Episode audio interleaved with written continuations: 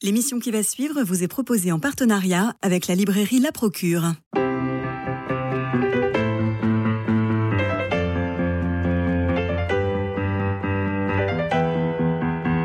Culture Club, une émission de Radio Notre-Dame en codiffusion avec RCF. Christophe Maury. En cette rentrée littéraire, les premiers romans sont regardés, c'est le jeu.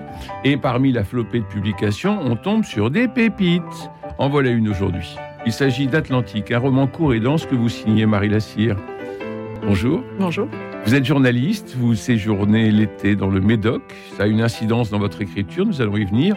Bordeaux, vous pouvez nous écouter sur 88.9. Euh, Alors, venons-en maintenant à cette histoire. Anne, elle est écrivaine. Pourquoi reste-t-elle avec Philippe, qu'elle appelle Phil? Elle dit c'est trop triste de partir encore une fois, de ne pas y arriver, encore une fois, de ne pas faire face à un homme, encore une fois. Est-elle usée, Anne? Las d'histoire sans suite? Non Non, je pense pas, non. Euh, ben, on a l'impression que c'est le conte de fées qui ne fonctionne plus. Mm.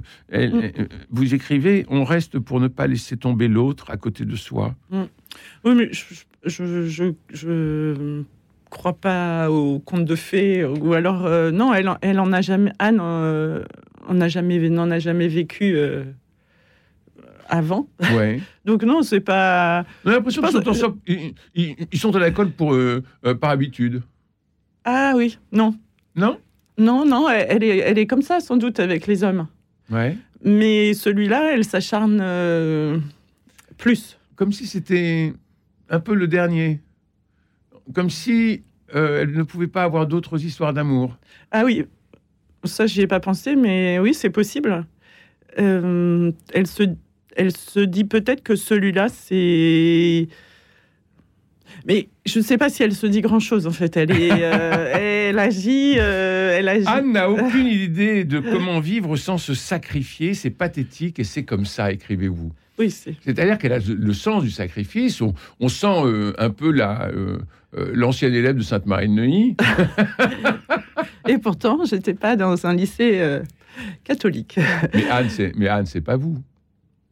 Non, c'est pas moi. Il y a un peu de vous, mais ce n'est pas vous. non, c'est inspiré, bien sûr, mais c'est pas moi, mais c'est très inspiré tout de même. Quelle, quelle, difficulté euh, à vivre un peu dans ce, dans ce non-amour. Je vous cite. La pensée qu'il n'y a rien en termes de sentiments entre Phil et elle, qu'elle monte de toutes pièces cette histoire de couple, l'étoffe de détails esthétiques, d'aménagement que la relation finalement ne tient qu'à ça, qu'elle n'aime pas Phil au fond, lui traverse l'esprit. Tout ce foin qu'elle fait autour du manque de style, toute cette agitation mentale et physique, car elle ne peut s'arrêter de bouger les choses autour d'elle, eh bien, n'est-ce pas une manière de fuir en permanence ce qu'elle est, de fuir le plaisir, de ne pas affronter sa vie sentimentale, de se construire une vie de couple, parce qu'il faut avoir une vie de couple. Oui, et, on sent ça dans ce, dans ce personnage d'Anne finalement. C'est pas Phil qui l'intéresse. C'est bon, ben voilà, il lui faut un homme. Euh, on va pas vivre tout seul. Et puis euh, elle se sent bien avec lui. Et, euh, et puis elle, elle cherche pas autre chose. Oui, oui. Phil, il a, il, il a peut-être rien à voir, en effet, dans cette dans sa tourmente. Hmm? Mais mais c'est lui qui est là et c'est sans doute pas un hasard si c'est lui qui est là. Parce que je, je, je, viens de le relire et en fait je, trouve que malgré ces phrases qui ont l'air parfois un peu sinistres sur le couple euh, c'est le moins qu'on puisse dire. oui mais non en fait non et, en fait peut-être que c'est le début de, du ce roman c'est peut-être le début du moment où elle l'aime en fait alors, alors elle a une drôle de manière d'aimer peut-être mais en effet euh, elle n'est pas trop coup de cœur non, mais c'est euh, très très contemporain, hein, parce que des, euh, des femmes comme ça, on, en croise tous les jours. Ah zut euh, non, non, mais, non, mais tout le monde s'y retrouve. Alors donc, Anne est écrivaine, elle a publié son premier roman trois ans auparavant. Et alors, la déconvenue de se retrouver seule dans une librairie avec quelques bretzels et un verre de vin blanc en guise de signature, vous avez absolument tout compris comme une vieille écrivaine blasée, alors que vous êtes jeune et qu'Atlantique est votre premier roman. Je ne suis pas si jeune que ça. Non, mais comment vous avez... Euh, euh, enfin, on, sent que... Euh, vous avez tout compris de la vie, de, la vie littéraire, j'ai l'impression. Oui, ben, j'ai observé quand même, dans, pour avoir été dans des librairies souvent, et puis voir cette attention des, des, des gens venus voir l'écrivain, comme Mhm. si c'était un- une bête rare aussi. Et puis moi, moi-même, euh, quand je, avant d'avoir écrit ce roman, enfin avant de devenir auteur, parce que je ne dis pas que je suis écrivain encore, mais euh, je, quand on me présentait, quand on me présentait un écrivain, j'étais en admiration. Donc en effet, il y a cette espèce de truc. Et puis en effet, les Bruxelles, le, le vin blanc, on préférait du champagne, mais c'est un, un vin Ah. blanc. euh, Voilà. Ben oui, mais vous savez pourquoi les, les libraires ne servent que du vin blanc Ah oui, ça y est, j'ai compris. Bon, parce que si on sert du vin rouge euh, et que Je on, viens de comprendre. on pose un verre, ben, ça fait une marque Le champagne, euh, sur le stock. Et sur le champagne, on ne marge pas autant euh, qu'une galerie, qu'une galerie d'art contemporain. c'est sûr. Voilà. Donc, donc la, la boisson des libraires, c'est le vin blanc. C'est comme ça. ça. Et donc, vous avez Anne qui a sorti son, son premier roman et elle a de la peine à écrire son deuxième.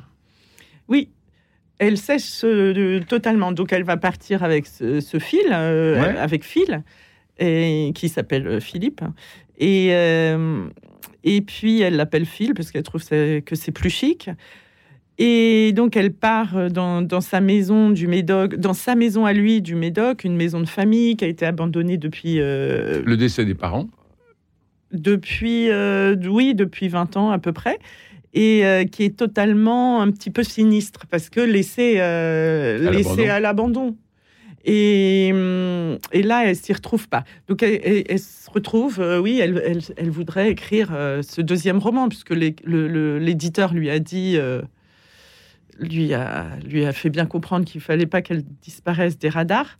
Et donc, euh, et donc voilà, elle va, elle tâche d'écrire. Et elle n'y arrive pas, les mots ne lui viennent pas, je vous cite, hein. Mm. les mots ne lui viennent pas, elle n'a pas de sujet marquant, d'actu, type fiction sur fond de réseaux sociaux, ou la nana qui retrouve un corps de migrant sur sa plage privée, la maison, lin blanc, grand canapé profond, ouverture sur la mer, cotonnade, une pandémie, un drame individuel, une petite dernière, rebeu et lesbienne, un consentement, quelque chose qui se vend, pas une bourge avec vue sur le jardin du Luxembourg qui passe ses vacances chez les beaufs. Alors là, on a encore un clivage entre Phil et Anne, c'est Mm. que Anne vit au premier étage, euh, au numéro 1 de la rue de Fleurus, au premier étage, avec une vue sur le jardin du Luxembourg. Elle se sent bourgeoise.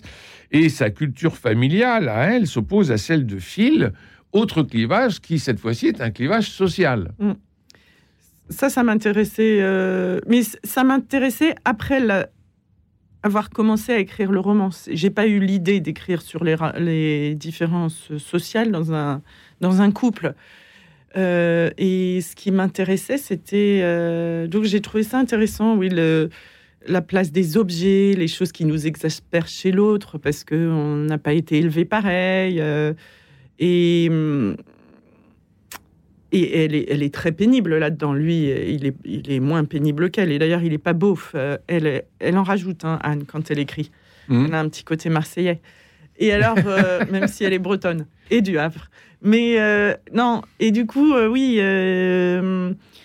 et voilà, elle se retrouve un peu dans ces zones-là, de, de, de c'est pas des zones, mais des, des hameaux avec des nains de jardin, etc. Oui Il n'y a pas ça au jardin du Luxembourg. Ben non. et, et- et- et vous en jouez. Alors, euh, vous, êtes, euh, vous avez fait des études de théâtre, euh, vous aimez Ouais. beaucoup le théâtre, Ouais. et on sent qu'il y a quelque chose de très théâtral. Votre roman Marie la cire Atlantique, publié chez Plomb, c'est-à-dire que on est tout le temps dans un conflit, mais qui n'éclate jamais.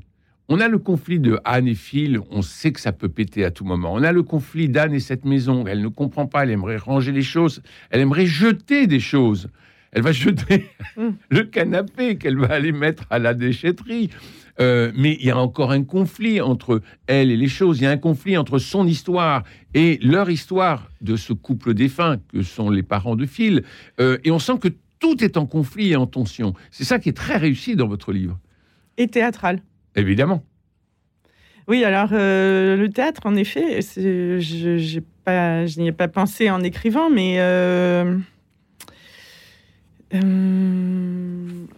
peut-être que j'écris je- je- je- un peu comme je montais euh, parfois euh, quand je quand je faisais du théâtre, un peu euh, comme je suis montée sur scène au, au moment où, à un moment donné, il dans le blanc, dans le trac, euh, il faut y aller. Oui. Donc, euh, et, et ça répond pas exactement à votre question, mais euh, c'est vrai que la question du théâtre, euh, c'est très intéressant et, et, hum, et la manière dont viennent les mots et se jeter, euh, c'est même pas se jeter à l'eau, mais enfin vraiment avoir l'impression d'un blanc ou de trop de choses qui vous habitent, trop de choses euh, dans. Non, le point de vue que j'avais, c'était euh, tension, théâtre, conflit. Tension, conflit, donc théâtre. Alors, arrive, arrive la question de la religion. Nous ne sommes pas sur Radio Notre-Dame et RCF pour rien. et alors là, je trouve ça formidable. Je vous cite encore. Anne prend à la fois. euh, euh, Anne pense à la foi et à la délivrance. Mm. Elle se surprend à chantonner intérieurement l'agneau de Dieu, c'est pas bon signe. Prends pitié de ton peuple qui ne sait plus où aller et qui demande le pardon et la paix. Tu l'as dit, Bouffi. Anne, avec tes mauvaises pensées, ceux qui savent pas se tenir, ta bonne éducation et celle des autres, tes bonnes manières à table, chante, chante comme tant que tu pourras, c'est bien. Anne, tu as le sens du drame. Mm. Là, ça rejoint de ce qu'on vient de dire sur le, euh, sur le Sur théâtre. le théâtre. Euh, et et, et d'un coup, elle se met à chanter l'anneau de Dieu. Je trouve ça drôle, comme une espèce de réminiscence de l'enfance. Oui. Euh, Des phrases de l'enfance qui marquent. et oui, et des hum, de, de, de la messe qui marque bien sûr. euh, de cet agneau de Dieu, euh, oui. euh, et, et en effet, si j'ai pu garder quelque chose de, de, de mon éducation complexe, mais c'est c'est peut-être quelque chose de la foi. Mhm. Il faut que je réfléchisse un peu plus à ça, mais c'est sûr qu'il y a, il y a- voilà. Non, mais je trouve Et ça. alors, ça la, ça la, ça la- Ouais. Et- En effet, elle se met à chantonner à l'intérieur d'elle-même. Ou... Mais ça la travaille, ça la travaille pas, mais c'est là. Et avec un naturel euh, tout à fait charmant. Ouais, ça, la, ça la porte peut-être. hein. C'est- Oui. Et en même temps, ça, et en même temps, c'est à double tranchant parce que elle reste, euh, euh, parce qu'elle est obstinée et parce que cette fois, ça la porte peut-être à rester euh, et à ne pas partir, quelque chose comme ça. Mhm. Parce que parce qu'on lui a dit peut-être qu'il fallait. à Anne, on lui a peut-être dit qu'il fallait avoir de l'endurance ou euh, voilà. Alors, ils passent leurs étés euh, Mm. là, dans, le- dans le Médoc. Et euh, cette maison est surpeuplée d'objets, de souvenirs, de toiles d'araignée, de souris et de poussière. Mm. Elle essaye d'y faire son trou. Puis elle s'ennuie. Mm. Elle a un petit côté Madame Bovary, Mm. parce que au bout là, au bout du chemin, il y a un tournant, et après le tournant, il y a une autre maison. Mm. Et dans cette maison, il y a Monsieur Mazot. Mm. Qui est Monsieur Mazot? Alors euh, Pierre, c'est ça? Nicolas. Nicolas. Nicolas, il est écrivain. Alors lui, il est. Il a 54 ans. Oui, il a écrit euh, plein de romans. Ouais. Et euh, dans des bonnes maisons d'édition. Et puis il, il- il a ouvert. euh, il a ouvert une bouquinerie euh, en pleine campagne, dans la campagne. Et puis, euh, et donc c'est ce qui, l'écrivain là au, au bout de la rue. Donc il va lui donner, il lui dit voilà, il le rencontre. Phil et Anne rencontrent l'écrivain et elle, ça la sauve en fait tous ses livres en, Et oui. ça la sauve. Donc ça, c'est quand même les livres qui la sauvent encore, peut-être encore une fois. Mm. Voilà. Et euh, et voilà. Et puis euh, ils vont y aller de temps en temps, un peu tous les deux ou trois jours, ach- acheter des livres. Oui. Euh, Alors on s'imagine l'écrivain, le romancier, enfin ça, c'est une espèce de stature. Vous Mm. disiez, vous disiez tout à l'heure que euh, vous n'étiez pas encore un écrivain, disiez-vous, Mm. mais vous êtes l'auteur de ce premier roman. Oui. Et il y a cette stature importante. Et Nicolas Mazot, il a cette stature importante. Or, lorsqu'il le rencontre, lorsqu'il le découvre, il balaye. Ah oui. Et ça, c'est merveilleux. Ça, c'est une, c'est une très très belle image. Oui, oui, il est toujours avec son, pris à son rosier, euh, très bien entretenu, euh, et puis euh, son balai sur la terrasse. euh.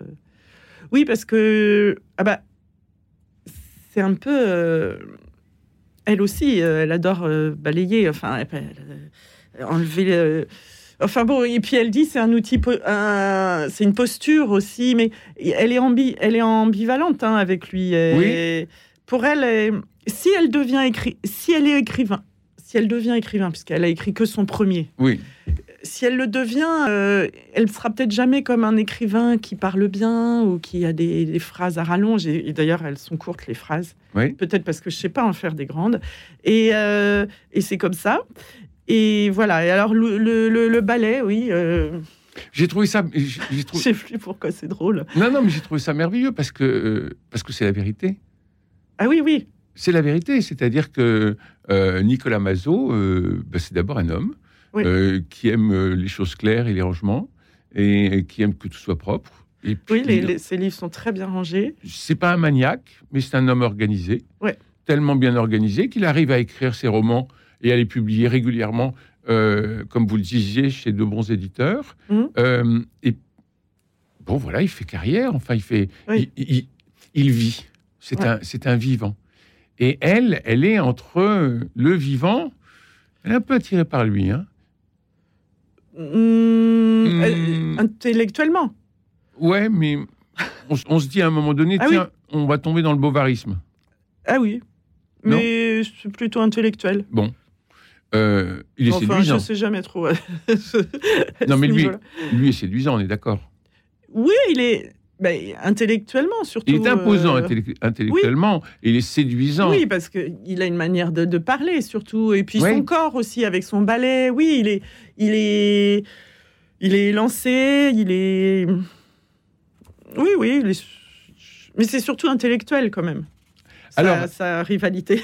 Oui, alors elle va le voir, et elle revient le voir. Elle va le voir avec Phil, d'abord, Ouais, et ouais. ensuite, elle revient le voir seule.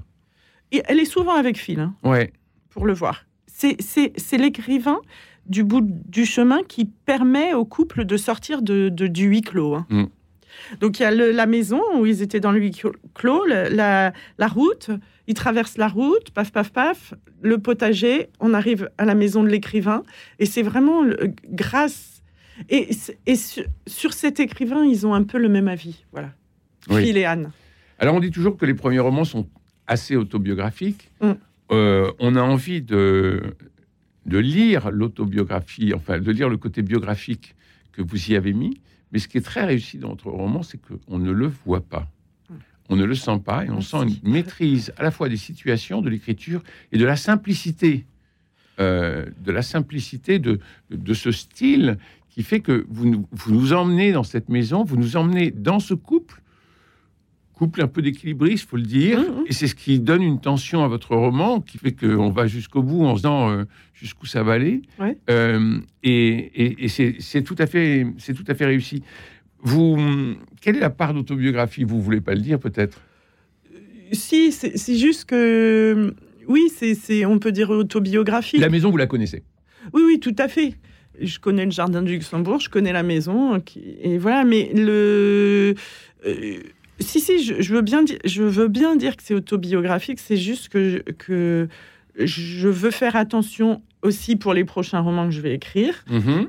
que de pas tomber dans ce, ce trop autobiographique qui me rapprocherait trop de moi. Et c'est pour ça que je l'ai écrit à la troisième personne du singulier, parce qu'avant, j'ai écrit d'autres textes qui étaient à la première personne. Donc là, ça, la- ça dégage de moi. Et, et comme ça, je peux être un peu plus tranquille. Et puis, c'est un peu plus. C'est pas clair pour le lecteur. euh, Ça reste comme ça un peu. Et, et oui, ça, c'est autobiographique. Ça me gêne pas, au contraire. Mais c'est juste pour qu'on. C'est pas pour pas être embêté, je m'en fiche un peu d'être embêté par euh, qui me demande si c'est autobiographique, Non. ça me gêne pas. Non. Mais c'est pour vraiment. euh, Là, je vous pose la question parce que très souvent, l'écrivain. euh, l'autobiographie- pollue le livre. Euh, Oui. C'est-à-dire qu'on on, on sent que l'auteur n'a pas assez de distance par rapport ça. à ce qu'il a vécu pour pouvoir le transmettre. Pas assez de distance Oui, oui, oui. pour pouvoir transmettre. Oui. Et là, c'est là où c'est très réussi parce qu'on a cette distance. Donc voilà. C'est ça que. Je voulais faire attention à ça. Voilà. Alors, je reviens sur, euh, sur Nicolas Mazot, donc euh, écrivain confirmé, reconnu. Je vous cite C'est pénible, ces gens littéraires, comme ils se la pètent, et l'horaire et l'air de ne pas y toucher, sa maison, ses arbres et la culture, cette façon de parler. Oui. Je trouve ça très joli. Euh, sa maison, ses arbres et, et la culture, cette façon de parler. Il y a une espèce de, de- Ouais. d'ellipse comme ça qui, qui est très charmante et qui est tout le temps dans votre style et dans votre, et dans votre roman qui est, qui est très réussi. Alors, le livre est volontiers insolent. Mm. Euh, vous avez un ton parfois badin, euh, ce qui permet euh, d'observer le couple, le fonctionnement du couple, l'association d'un prof et d'une écrivaine. On retrouve ce thème dans le film euh, Anatomie d'une chute que vous Oui. avez peut-être vu. Pas encore. Ah bah il faut, Je, C'est- je- je vais y aller. foncez. Oui, oui. Vous- Vous allez adorer. Et derrière l'insolence et le ton très féminin, votre euh, roman ne manque euh, naturellement pas de charme ni de profondeur. La relation esquissée avec Nicolas Mazot, le grand auteur, et c'est aussi un peu une menace. C'est un peu une menace. On, on- on- on pourrait croire à un prédateur. Il, il- il menace l'équilibre de ce couple qui est déjà fragile. Euh, Mais pas, pas tant que. Non, pas tant que ça. euh, Peut-être ça paraît comme une menace, mais en tout cas, euh, encore une fois, ça leur permet de, euh, de vivre tous les deux, euh, d'aller vers l'Atlantique, euh, puisque la D'où le titre. Oui, d'où le titre. Le, le titre, si je peux dire un mot, Oui, c'est. Oui, j'ai- j'aimais que ce soit un horizon. Ouais. Euh, et puis, euh, c'est comme l'agneau de Dieu. et, euh, et puis, et, que ce soit bleu, qu'il y ait ce ciel bleu. Et puis, ça, c'était l'idée vraiment de- des vacances où on doit forcément être heureux comme la couleur de la mer, un petit peu. Et en effet, c'est pas toujours le cas. Et j'aimais que ça se, que l'histoire du couple, qui est complexe, compliquée, l'histoire des conflits, tout ce dont vous m'avez parlé, euh, j'aimais que ça se détache sur cette- ce fond de bonheur, euh, bonheur, comment on dit, quand euh, d'injonction au bonheur. Enfin, Alors on vous écoute. Il y a bien des plages désertes plus loin sur la côte, sans personne à se tartiner le cul sur le sable. Mais Anne et Phil se méfient du danger. Ils préfèrent la baignade surveillée. Au moins un point commun. C'est pas glamour, mais sans se l'avouer, ils se sentent aussi moins seuls. Enfin, c'est un drôle de coin à devoir profiter de la mer dans un, un intervalle de 20 à 30 mètres, la baignade, à se ramasser une vague puis une autre, sans jamais pouvoir aligner une longueur de brasse, sans pouvoir dépasser la limite, la barre marquée par la grosse vague devant, sans pouvoir faire la planche en étoile et re- à regarder le ciel bleu. Paf, le chien, paf, la vague dans la figure, le maillot qui se décroche, le sein à l'air, couvrez ce sein que je ne saurais voir, le bikini rempli de sable jusque dans les fesses, la vague qui fait tomber violemment et le corps qui roule, le visage griffé par le sable caillouteux. À la sortie, l'orgueil en a pris un coup, on se redresse, l'air l'air de rien, l'air de rien du tout. Ces vagues de l'Atlantique, faites pour les enfants, les adultes à âme d'enfants et les surfeurs dont le corps musclé jamais elle ne le flagelle. Donc, pas faites pour Anne. Elle a opté pour un maillot, une pièce qui gagne le ventre, rassemble la chair dans le lycra et lui évite de perdre le peu de ce à quoi elle ressemble. C'est ça l'Atlantique? Oui, il s'est amélioré. De... Oui, oui, c'est. c'est- Ouais. Mais, Mais- on, on sent le, le, le bonheur de la mer, la nécessité de la mer. Il n'y a pas de vacances, il n'y a pas de vacances sans mer. Oui, ça, c'est une habitude d'enfance. Ouais. Mais, mais c'est vrai que c'est. C'est bien pour moi pour, pour, pour écrire et pour avoir. euh, pour passer euh, des moments, euh, de- d'avoir cet horizon. Euh, Voilà. ouais. Et, c'est- et- et cette solitude à deux qu'ils qu'ils ont finalement, Phil et Anne, euh, ben, ils Ça sont- les rapproche. ça les rapproche. Ben oui, Ouais. mais, euh, mais ça les nourrit pas. Si? Si, si, ça les nourrit. Oui. Oui, oui, oui. Et il lui donne. euh, un moment dans le livre, il lui dit. euh, elle, elle- elle lui dit Je pense que l'écrivain m'empêche d'écrire.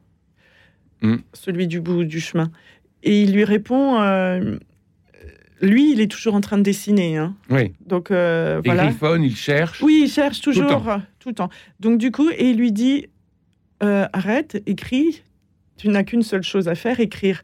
Donc, euh, voilà, il est, il est là. En fait, il dit peu de choses, mais quand il dit une chose, c'est assez important. C'est pour ça qu'elle reste avec lui. Oui. C'est Ça la, ça la décale toujours un peu. euh, elle s'attend pas à ce que Phil va dire, en fait. C'est pas grand chose de lui dire continue à écrire, mais tout le monde ne dit pas à l'autre continue à écrire ou continue à faire euh, ce que tu as à faire. non. Ils sont allés jusqu'à la fin de l'été. Anne s'est habituée, elle s'est détendue malgré elle. Avoir traversé l'été, c'est une victoire. D'habitude, elle part avant. Elle ne tient pas jusqu'au bout. Les vacanciers continuent à faire du manège. Elle a une existence à côté, pareil avec Phil. Elle arrive à vivre à côté, avec lui. Elle est seule du coup. Elle arrête un peu de croire en l'autre. Il mange des pizzas chez Nino, là où on achète les frites. Les bonnes- Merci infiniment, euh, Marie, Merci. Marie Lassire, pour votre joli roman Atlantique publié chez Plomb. Euh, merci à Jean-Paul Lérine pour la réalisation, François Dieudonné pour l'organisation des studios, Louis-Marie Picard et Camille Meyer pour le partage sur les réseaux sociaux. Vous savez qu'en téléchargeant l'application Radio Notre-Dame, vous pourrez nous écouter partout et tout le temps. Et j'adore l'idée de nous savoir dans votre poche. Alors demain, c'est mercredi. Ce sera cinéma avec euh, mes trois chroniqueurs chevronnés. Nous parlerons de vision, de ciel rouge et de la voie royale. Tout un programme. Alors prenez soin de vous et des autres. Et je vous dis à demain et vous embrasse.